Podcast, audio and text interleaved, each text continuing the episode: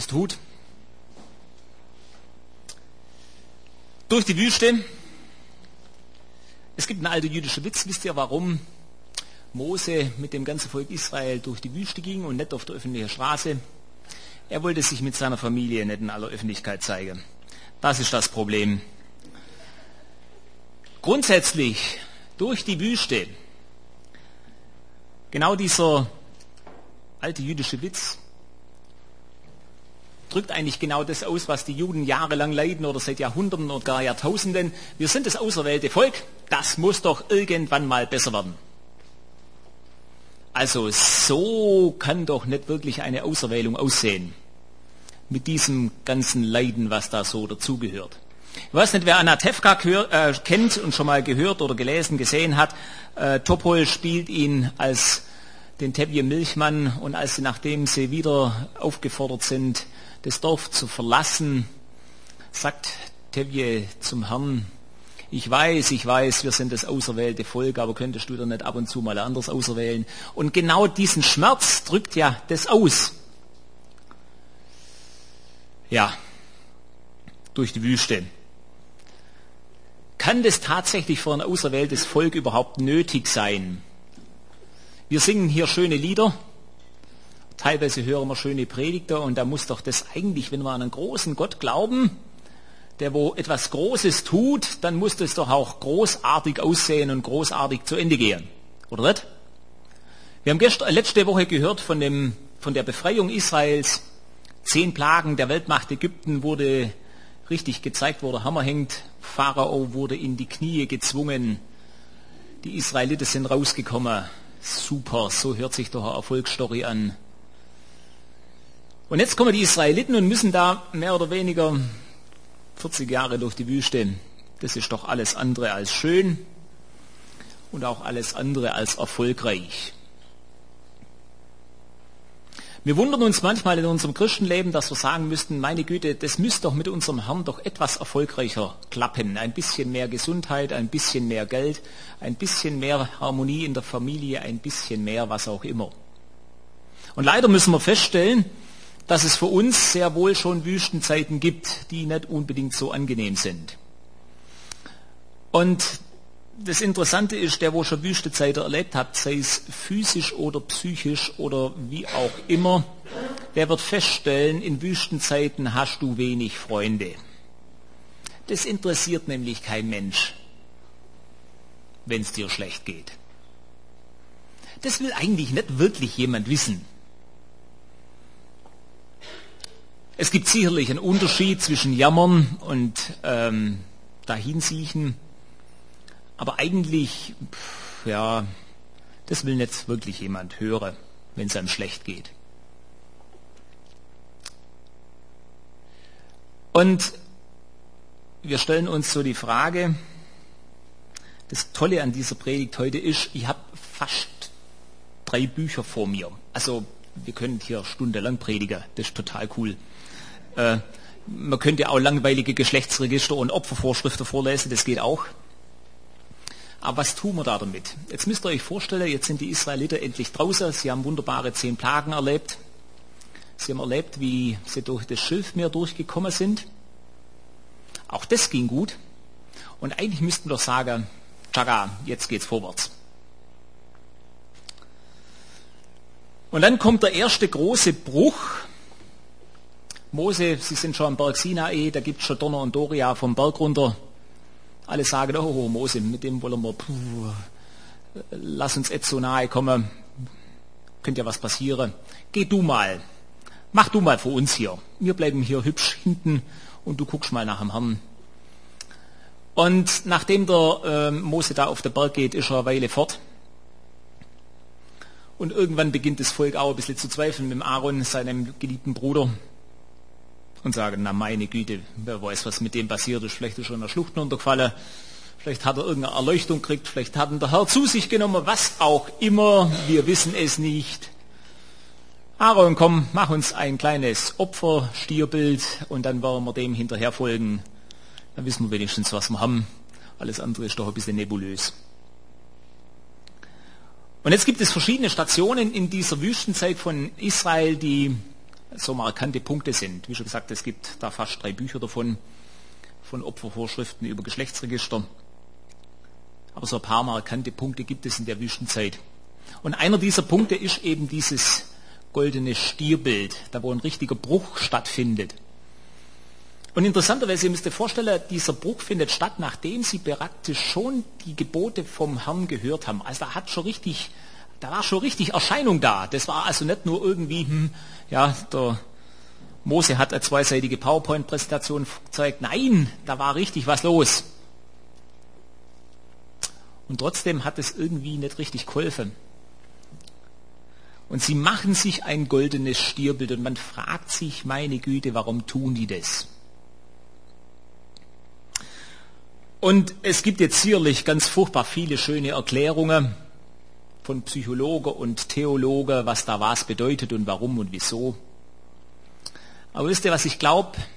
Die Israeliten haben 400 Jahre Sklaventum hinter sich. Generationen kennen nichts anderes als Sklavenherrschaft.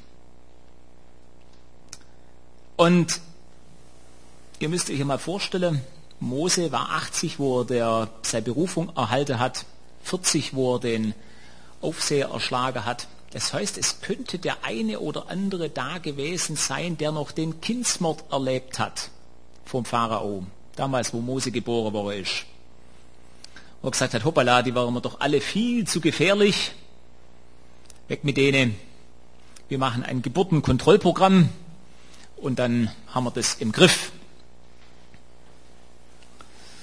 Und all diese Erlebnisse haben die Israeliten in sich. Die haben die Erlebnisse in sich, auch wie der religiöse und kulturelle Kontext in Ägypten war. Wir waren letzte Woche auf der Leitertagung, der Rolf und der Willi und ich, mit Manuel zusammen. Und dort bin ich auch mit Leuten in Kontakt gekommen, die haben Gemeinde in sehr katholisch geprägten Regionen. Und das Interessante ist, da gibt es wirklich ernstzunehmende Christen, also wirklich, das, da will ich niemand der Glaube absprechen, aber die feiert volle Pulle Fasching. Für uns, das geht ja gar nicht. Ja? Was ich damit sagen will, es gibt da einen Hintergrund und einen Kontext, der wo für uns manchmal total schräg ist und für andere ganz normal. Ich bin überzeugt, dass der eine oder andere, der wo uns anguckt, auch sagt, ja meine, geht ja gar nicht. Und genau mit diesem Kontext und mit diesem Hintergrund kommen eben die Israeliten raus. Das heißt, die haben eine ganz eigenartige Geschichte und Prägung hinter sich. Natürlich haben sie ihre ihren Ritus und Gottheit gepflegt, ich überzeugt davon, alles von Abraham her. Und trotzdem leben sie in einem Umfeld, das komplett anders ist. Es gibt ein wunderschönes Buch von Friedrich Thorberg, die Tante Jolesch. Und da gibt es einen, er berichtet dort von verschiedenen jüdischen Gestalten zwischen den Kriegen, also zwischen dem Ersten und dem Zweiten Weltkrieg. Und da gibt es eine sonderbare, schräge Gestalt Dr. Hugo Sperber, der war Rechtsanwalt in Wien an den Wienern Barros und hat dort verteidigt. Eine ganz eigenartige Gestalt. Aber das Interessante ist, 1933, am 31. Januar, bekommt er mit, dass Hitler in Deutschland, er war in Wien, also war Österreicher, und dass er in Deutschland Hitler an die Macht gekommen ist. Und er kommt in sein übliches Kaffeehaus, da wo er sich mit seinen Kumpels getroffen hat, sitzt an den Tisch und dröhnt mit seiner röhrenden Stimme, Hitler ist an die Macht gekommen, für die nächsten 100 Jahre sind wir versorgt. Und ob das jetzt was Prophetisches war oder nicht, aber er hat etwas begriffen, nämlich dass die Juden mit dem Mann ein Problem bekommen werden. Und wenn wir jetzt die Geschichte zurückdrehen, müssen wir wirklich sagen, es wird wahrscheinlich tatsächlich 100 Jahre dauern, bis das Volk Israel, bis die Juden das Thema von Hitler verschafft haben. Verrückt, aber ganz normal, weil letztendlich es gibt noch ein paar wenig Überlebende vom Holocaust, die wo das noch haben und eigentlich das ist ein, ein ganz tief geprägtes Thema, was einfach über Generationen drin ist, weil die Eltern erzählen es ihren Kindern und die Großeltern ihren Enkeln. So etwas kriegt man nicht einfach bloß raus. Und ich glaube, dass genau das gleiche Problem haben die Israeliten in der Wüste gehabt, dieses Sklaventum und das Leben unter den Ägyptern mit all den Vergewaltigungen an den Frauen, mit den Kindermorden, mit dem Töten an den Männern und mit der nicht, nicht vorhandenen Freiheit, die kriegst du nicht einfach bloß mal geschwind raus, zu sagen, jetzt sind wir irgendwo und dann ist alles gut. Das prägt dich, das prägt ganze, ein ganzes Volk, ganze Generationen. Früher war das ja noch viel, viel extremer, wenn ihr bedenkt, äh, früher gab es Hutmacher, heute gibt es ja so gut wie das nicht mehr, weil der Hut damals ein Ausdruck eines Standes war im Mittelalter oder vielleicht auch noch vor 200 Jahren. Da war klar, wer wohin gehört. Und da war auch klar, dass derjenige, der wo in diesem Stand ist, auch nicht einfach nur raus kann. Das waren ein paar wenige.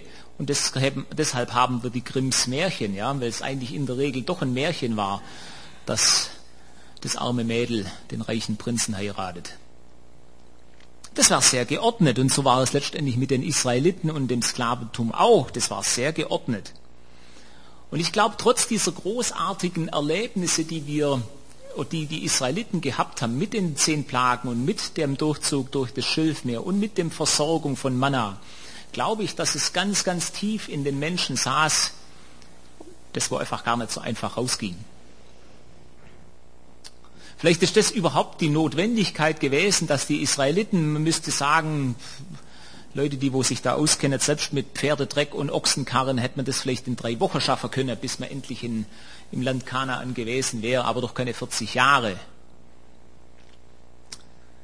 Und Gott gebraucht diese 40 Jahre, aus welchen Gründen auch immer wahrscheinlich, um genau das zu erzeugen, nämlich dass er sagt, ihr müsst eure Vergangenheit hinter euch lassen.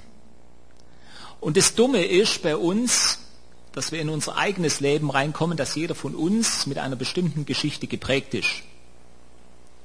Auch auf der Leitertagung jemand getroffen, der sehr, sehr fromm erzogen worden ist oder war und sehr fromm erzogen, auch mit viel Schläge und mit viel Prügel und das alles unter dem frommen Deckmantel.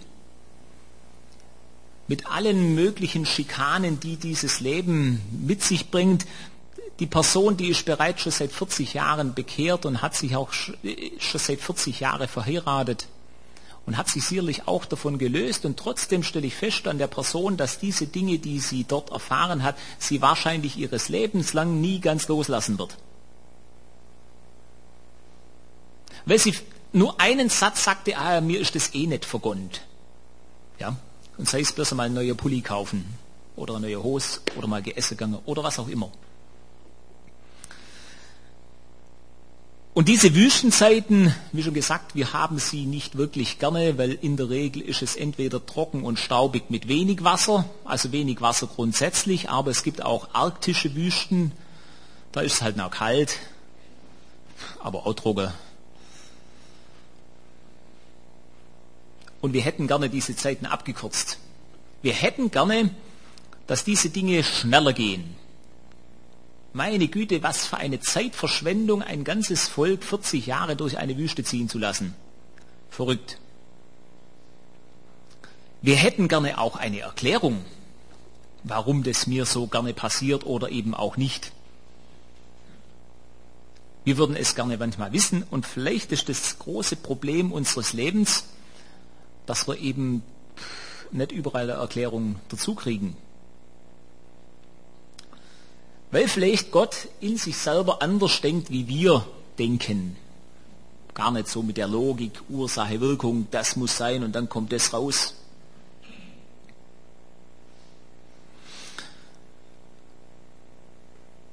Und das Dumme ist, wie schon gesagt, nicht nur, dass du in der Wüste in der Regel keine Freunde hast, sondern dass manchmal trotz großartiger Erfahrungen in den Wüstenzeiten man die Dinge gar nicht einmal richtig wahrnehmen kann. Also, wie schon gesagt, ein Reden Gottes am Berg Sinai doch irgendwie so, hm, irgendwie wahre Rausche oder ich weiß es nicht. Das muss doch überwältigend gewesen sein. Sie haben erlebt, wie ganze Völkerscharen vor ihnen vertrieben worden sind. Das muss doch gigantisch gewesen sein. Sie haben erlebt, wie sie übernatürlich mit Essen versorgt worden sind. Ja, meine Güte, wer hat es schon? Freihausservice, Essen auf Rädern, das für Umme. Wasser aus einem Felsen raus, da wo es nichts gab.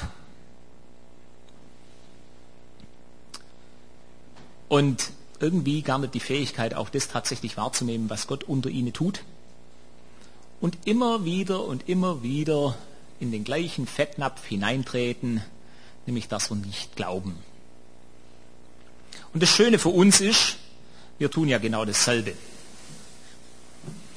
Trotz guter Erlebnisse in der Vergangenheit kommen wir immer wieder an den Punkt, dass wir ihm doch nicht das zutrauen,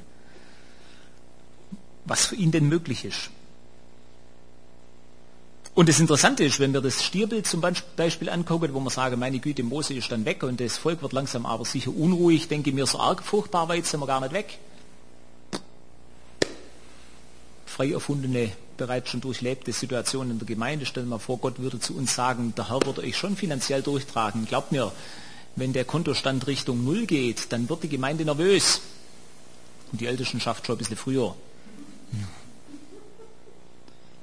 Ja, ja, ist schon ganz normal. Man muss nichts vormachen. Und dann versuchen wir durch eigene Handlungen und Aktionen zu retten, was zu retten ist, in irgendeiner Art und Weise. Und wie schon gesagt, dieses Stierbild, dieses Nichtvertrauen auf Gott, das war sicherlich einer der Hauptstationen wo etwas zerbrochen ist. Ja, und wo Gott sagte, na gut, okay, da müssen wir dann doch noch ein paar Runden miteinander drehen, bis wir soweit sind. Und es gibt ja auch dort im Alten Testament ganz eigenartige Bibelstelle, gerade in diesem Wüstenzusammenhang, ja, da wo dann Gott sagt, naja, ich rechne mit euch dann später mal ab. Wenn meine Zeit gekommen ist, denke ich, hoppala, abrechnen, wie? Wenn man da reinguckt, gerade in der Wüstenzeit, Segen und Fluch, viel zitiertes Thema innerhalb auch der frommen Szene. Das finden wir schon einmal im dritten Mose, wir finden es im fünften Mose. Und das Eigenartige für uns ist, also im dritten Mose sind es schmale, duftige 13 Verse Segen. Also die sind irgendwie kurz, zack, zack, abgehandelt. Und dann gibt es fette, breite, ausgetragte 26 Verse mit allen Formen und Farben. Und wir denken immer, ja, also der Herr muss uns segnen. Mit aller Gewalt. Wir beten und dann macht plopp und dann kommt der große Segen vom Himmel und dann sind wir fertig.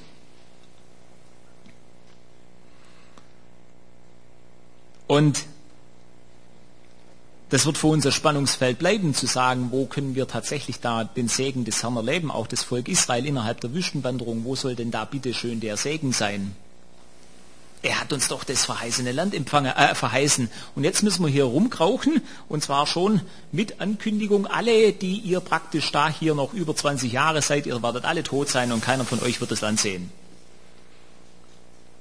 Und der Mose, der kriegt auch eine oben drauf, am Schluss noch, hm, auch du bist nicht gehorsam gewesen, du darfst noch von weitem gucken, aber das war's dann. Hm. Also von prallem Segen, für was? Warum? Wieso?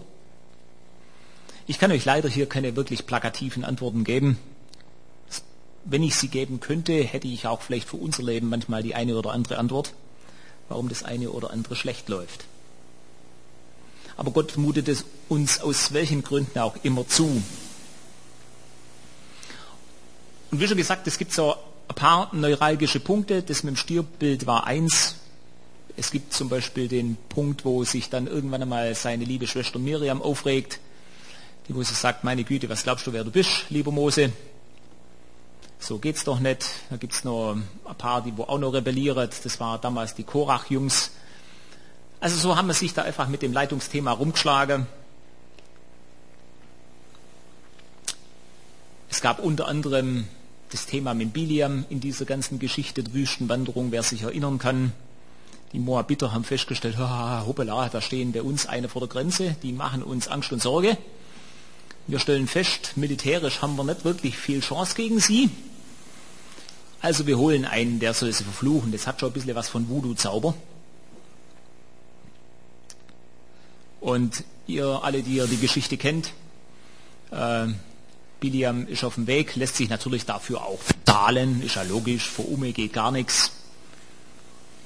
Und ähm, der Esel bockt dann, ja, manchmal redet der Herr durch den Esel, so ist es. Und er muss letztendlich nicht das Volk Israel verfluchen, sondern er muss es segnen, aber wieder nicht. Aber es hilft am Volk Israel in der Situation nicht wirklich, weil im Prinzip die Wüstewanderung war deswegen auch nicht besser. Also da denkst du immer, meine Güte, jetzt kommt da wieder der Säger runter und fange trotzdem nichts damit an. Sie wolle durch Edom durchziehen, dann geht Israel sogar sehr diplomatisch äh, vor und fragt an, jawohl, wir wollen nur durchziehen, wir gehen weder links noch rechts, wir werden nichts aus eure Brunnen trinken, ja, wir bleiben schön auf der Straße, wir gehen einfach nur durch. Und Edom sagt, mm -mm,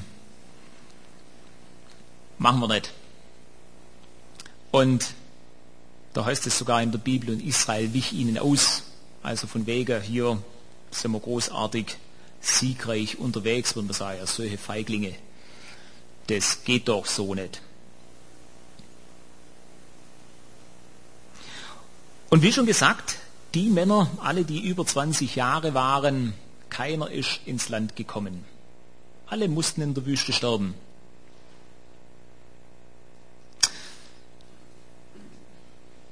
Trauriges Thema sozusagen, durch die Wüste hindurch. Hm, was machen wir da draus? Äh, grundsätzlich denke ich, dass mein wichtigster Punkt ist, dass wir nicht alle Dinge erklären können. Das ist leider so. Ähm, wir können es nicht erklären, warum manche Menschen auch lange Zeit durch Wüstenzeiten durch müssen. Ich kann es euch nicht sagen. Das Einzige, was an dieser ganzen Geschichte durch die Wüste, wenn wir diese ganzen Kapitel lesen, ist, dass Gott immer dabei war.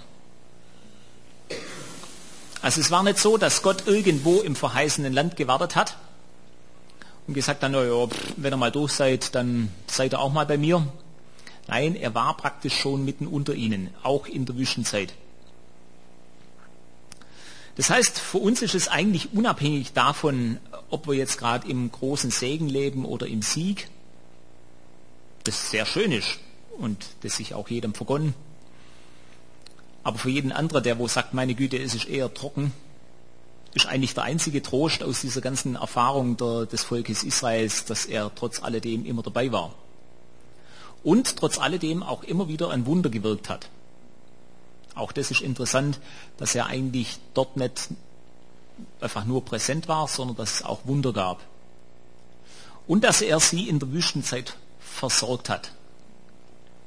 Sie sind eben nicht untergegangen in der Wüste sondern das Volk Israel hat durch die Wüstenzeit überlebt. Und das ist eigentlich das, was ich euch mitgeben möchte, dass auch in schwierigen Situationen, in Wüstenzeiten, wo es manchmal schwer ist, es zu ertragen, dass Gott bei dir ist. Und dass er immer der Versorger sein wird. Und dass wir dieses Spannungsfeld schlichtweg wahrscheinlich aushalten müssen warum das eine oder andere in unserem Leben eben nicht so läuft, wie es denn laufen sollte. Sicherlich, auch das muss man ehrlichkeitshalber sagen, gibt es in diesen ganzen Geschichten natürlich auch immer ein Eigenverhalten der Israeliten. Und so gibt es auch in unserem Leben immer auch ein Eigenverhalten, die manche Situation begünstigt oder eben verschlechtert. Unsere Vortrager auf unserer Leitertagung aus der Schweiz oder der Leo Bicker, ähm, der, fand, der hat einen für mich schönen Satz gesagt. Er hat gesagt, es, du wirst nicht per Zufall fit. Ja?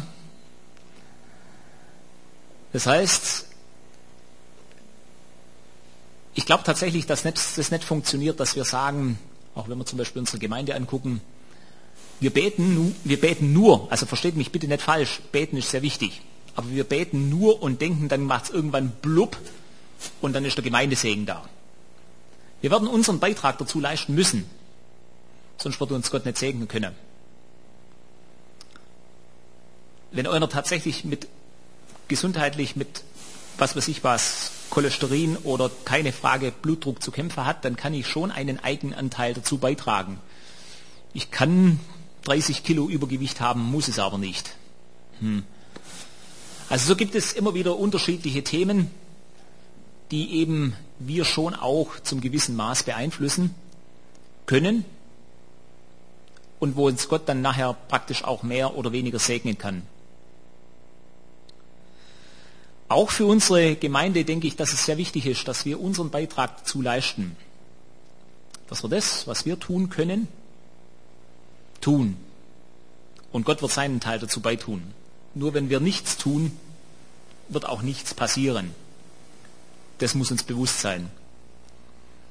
Und genauso wie die Israeliten sich an bestimmten Dingen sehr negativ verhalten haben und Gott dann auch bestimmte Dinge getan hat, weil er gesagt hat, so Leute, mit euch kann ich also nicht wirklich ins gelobte Land gehen, ähm, oder die Rebellion von der Rote Korach. Also so geht es nicht wirklich. Ähm, ist es so, dass wir im Prinzip durch unser Verhalten und unsere Beziehung zu Gott eben Dinge positiv gestalten können oder weniger positiv gestalten können.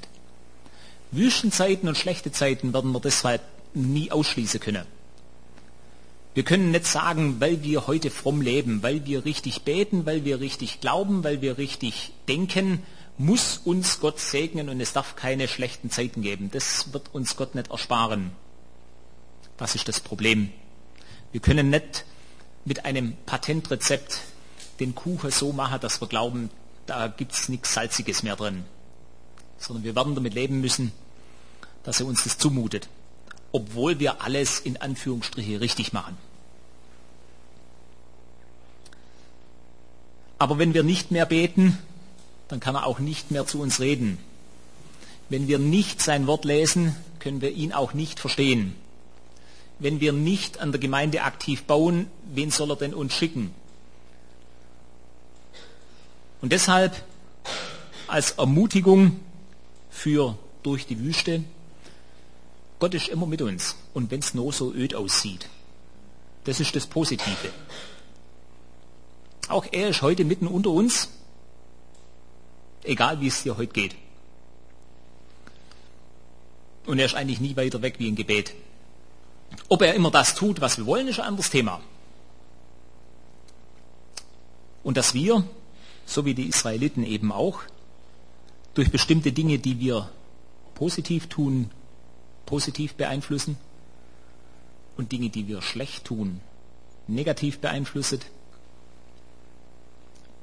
Neulich hat mir jemand erzählt, hat ein Ehepaar getroffen, sie ein furchtbarer Beißzang, ein ganz giftiges Weib. Ja, und er ist halt auch bissig. Da habe ich gesagt, ja, meine Güte, Ursache und Wirkung. Wer jetzt damit angefangen hat, will ich gar nicht diskutieren. Aber das ganze Ding, das schaukelt sich ja hoch. Ja, der eine wird bissig und der andere macht schlechte Bemerkungen und so geht eins ums andere. Und deshalb ist es auch gut und wichtig für uns, dass wenn Menschen eine positive Erfahrung mit Jesus gemacht haben, dass ein Gebet erhört worden ist, dass jemand geheilt worden ist, dass jemand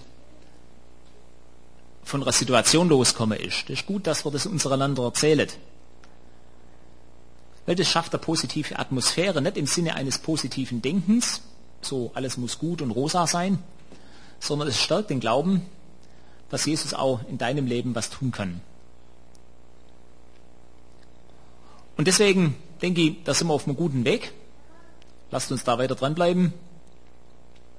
Wie schon gesagt, ich hätte gerne Wüstenzeiten auch abgekürzt. Ich hätte sie auch gerne etwas kuscheliger. Ich wäre auch gern mit mehr Wasser versorgt und vielleicht eine Klimaanlage oder was auch immer man da braucht. Das gibt es nicht immer. Lasst uns da dazu gegenseitig ermutigen, auch in schlechte Zeiten dran zu bleiben uns nicht runterziehen zu lassen, sondern dass wir diejenigen, die gerade fit sind, die andere helfen. Dazu ist Gemeinde da. Und dass tatsächlich Gott ein verheißenes Land für uns hat, das muss man auch ganz klar so sehen. Trotz aller Wüstenthemen, trotz alledem, wo es manchmal schwer ist, da wo man denkt, meine Güte, hm, das ist ja furchtbar, sondern dass Gott für uns ein verheißenes Land hat, definitiv. Vielleicht nicht hier alles auf dieser Erde. Das muss man schon so sehen. Manchmal sind wir so sehr irdisch bezogen. So, es muss alles hier sein. Hier muss alles richtig sein. Aber wir haben definitiv ein verheißenes Land im Himmel. Das müssen wir uns auch immer wieder im, im Kopf äh, äh, klar machen. Auf die Reise gehen wir ja zu. Im Sinne der Ewigkeit ist es komplett egal, ob ich 20, 40, 80, 100 Jahre alt bin. Im Sinne der Ewigkeit gehen wir dort auf ein verheißenes Land zu. Aber ich bin auch überzeugt, das haben wir auch so gesehen in unserer Leitertagung auf Schwäbisch Gmünd, dass Gott hier auch für uns hier unter uns ein verheißenes Land hat. Auch das ist nicht alles egal. Lasst uns an dem Thema dranbleiben. Der Kopf nicht hängen lassen. Kopf hoch, auch wenn der Hals dreckig ist, würde man sagen. Wie schon gesagt, der Herr sagt zu Mose, als er ihn nach seiner Herrlichkeit fragt. Und Gott sagt, nee, das geht nun wirklich nicht. Also Herrlichkeit kann ich dir leider nicht zeigen. Dafür bist du zu sehr Mensch. Kommt dieser wunderbare Satz auch in, dieser, in, in, dieser, in diesem Kontext durch die Wüste. Und wem ich gnädig bin, dem bin ich gnädig und wessen ich mich erbarme, dessen erbarme ich mich. Wir können nicht Gott manipulieren, aber er ist ein gnädiger Gott, das haben wir vorhin in den Lobpreislieder gesungen, durch Jesus Christus. Ist er uns ein gnädiger Gott. Hier, jetzt schon und natürlich für alle Ewigkeit, weil er für unsere Sünden gestorben ist. Und dieses verheißene Land, das wir hier schon erleben dürfen, dass Jesus Christus Sünden vergibt, und dieses verheißene Land, dass wir in Ewigkeit bei ihm sein dürfen, das ist super. Und alles andere machen wir hier miteinander im gegenseitigen Kämpfen und dann wird es was. Gott segne euch da dazu. Lasst euch nicht entmutigen. Er ist näher, als er glaubt. Amen. Ihr?